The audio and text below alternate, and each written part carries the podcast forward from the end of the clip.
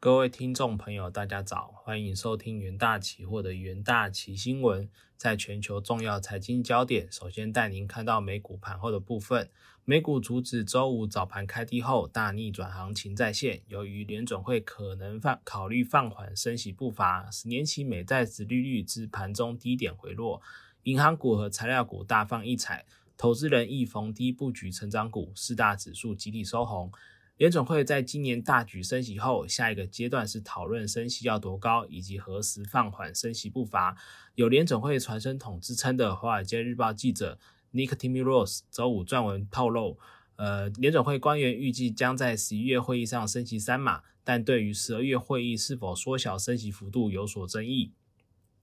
旧金山联旧金山联邦准备银行总裁戴利和路易圣路易联准银行总裁布拉德明确表示，他们预计这些讨论将在十一月利率会议上进行，同时强调有必要持续紧缩货币政策。苹果、微软、Alphabet 等科技巨头下周将公布财报，截至目前，第三季财报季的表现优于预期，而路透数据显示。标普成分股企业获利成长预估为三点一趴，高于本周早些时候的二点八趴，但仍远低于七月初预测的十一点一趴。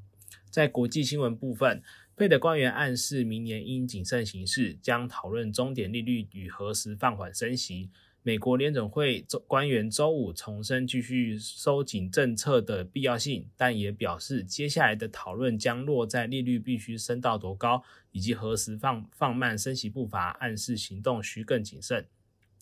圣路易联准银行总裁布拉德和旧金山联准银行总裁戴利均强调，呃，必须在通膨处于四十年高点的一个情况下继续收紧货币政策。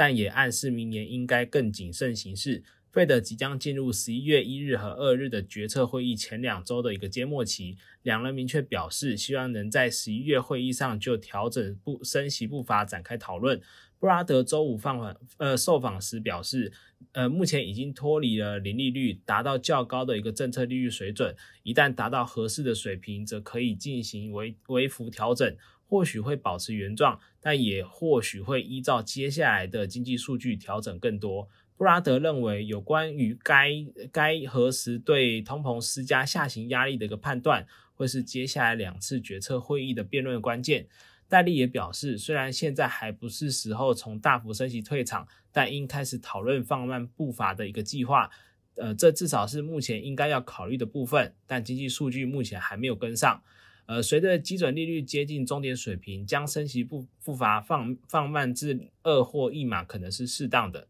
根据费德上月发布的利率点阵图，官员官员们预期利率将会在今年底升至四点四趴，明年达到四点六趴。这代表升息步伐可能会在十二月放慢至两码，接下来在明年初减至一码。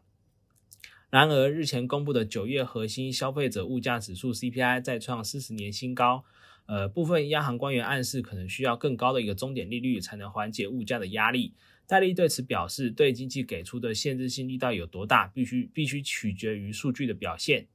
下一则国际新闻：日本疑似再度干预汇市，市场担忧美国债市波动将加剧。日本当局疑似祭出数个月以来第二度干预汇市，使日元对美元周五在贬破一百五十后直线拉升。这让投资人再度讨论日本如何逐贬日元，以及这是否会引起美国债市更大的一个波动。日本财务省九月曾为了逐贬日元而出售证券，市场揣测这是可能会采取同样的做法。直到两周以前，多国央行不断抛售美国公债，似乎是为了筹筹集现金。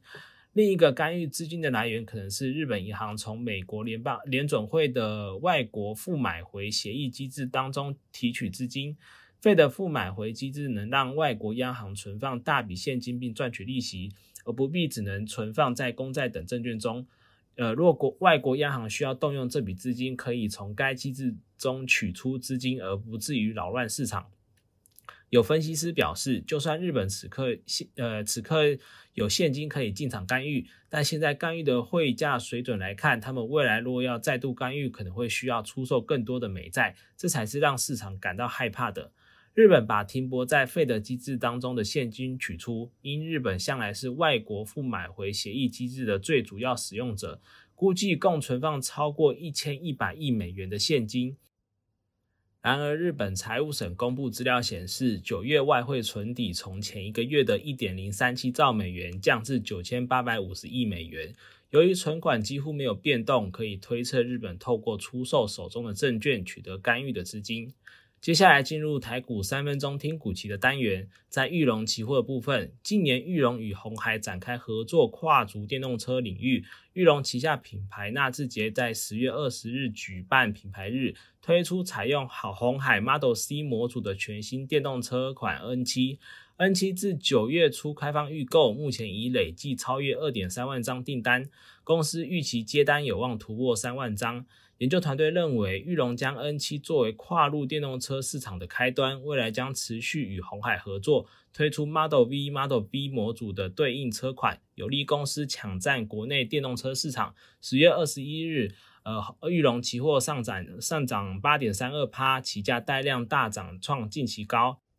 在新复发期货的部分，新复发二零二二年四笔新建案预计将于第四季完成交屋，将为公司营收带来益助。加上成功取得高雄特茂山公公办都更案，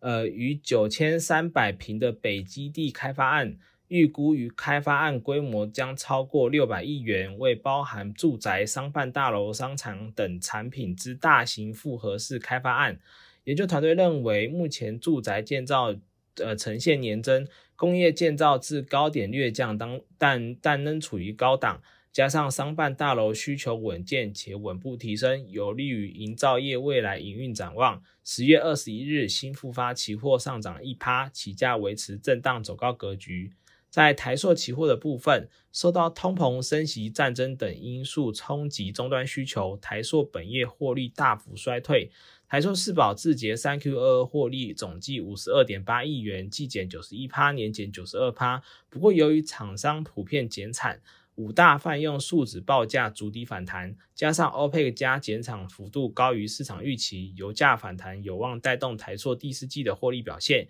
研究团队认为，近期除厂厂产业的景气回升、油价反弹等利多消呃消息外，台塑期价因营运展望不佳已大幅修正，高值利率亦有望为期价提供底部支撑。十月二十一日，台塑期货上上涨一点七三趴，期价底部反弹站上短均，